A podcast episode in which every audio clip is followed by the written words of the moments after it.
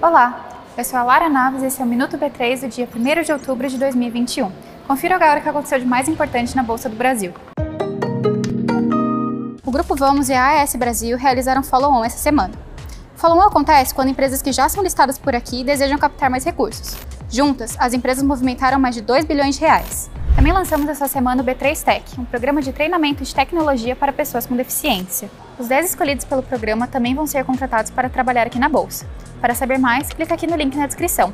O B3 abriu essa semana as inscrições de um curso 100% gratuito para você aprender a investir em small caps. Ele é focado nessas empresas que têm mais potencial de crescimento em relação às empresas maiores. E não se esqueça que na terça que vem começa a Semana do Investidor. Vão ser três dias de palestras gratuitas promovidas pela CVM e pela B3. Para ver a agenda completa, clica aqui embaixo. E o Bovespa B3 fechou o dia em alta de 1,7%, aos 112.899 pontos. A empresa com melhor desempenho do dia foi o Banco Inter, com alta de 9,67%. E o dólar comercial encerrou o dia em 5,390 para compra e 5,391 para venda.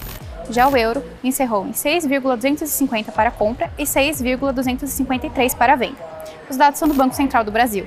O Minuto B3 vai ao ar de segunda a sexta no B3 Cast, nosso canal de podcast tvb3.com.br e nas nossas redes sociais. Boa noite, bons negócios e até segunda!